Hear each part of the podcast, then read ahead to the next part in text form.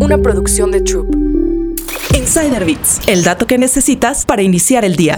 Las mujeres suelen tener la edad incorrecta para los empleadores. Julie O'Neill pasó casi tres décadas como presentadora principal hasta que su edad se convirtió en un impedimento implícito para continuar el crecimiento de su carrera profesional. Pero Julie no es la única mujer que vive esto. Una encuesta de Harvard Business Review en la que participaron 913 mujeres que laboran en cuatro industrias diferentes encontró una cantidad preocupante de discriminación basada en la edad, sobre todo contra las mujeres en puestos de alto nivel. Para las mujeres menores de 40 años, el edadismo se manifiesta en forma de incredulidad de rol, así como cuando se les pasa por alto para trabajos o ascensos porque podrían quedar embarazadas o por tener familia. Por su parte, las mayores de 60 años suelen ser consideradas demasiado grandes. Además, hay hombres que también sufren este tipo de discriminación. Además de sexismo, el edadismo es una de las últimas formas de discriminación que aún perduran en las empresas, una que dicta que las mujeres nunca tienen la edad adecuada para trabajar.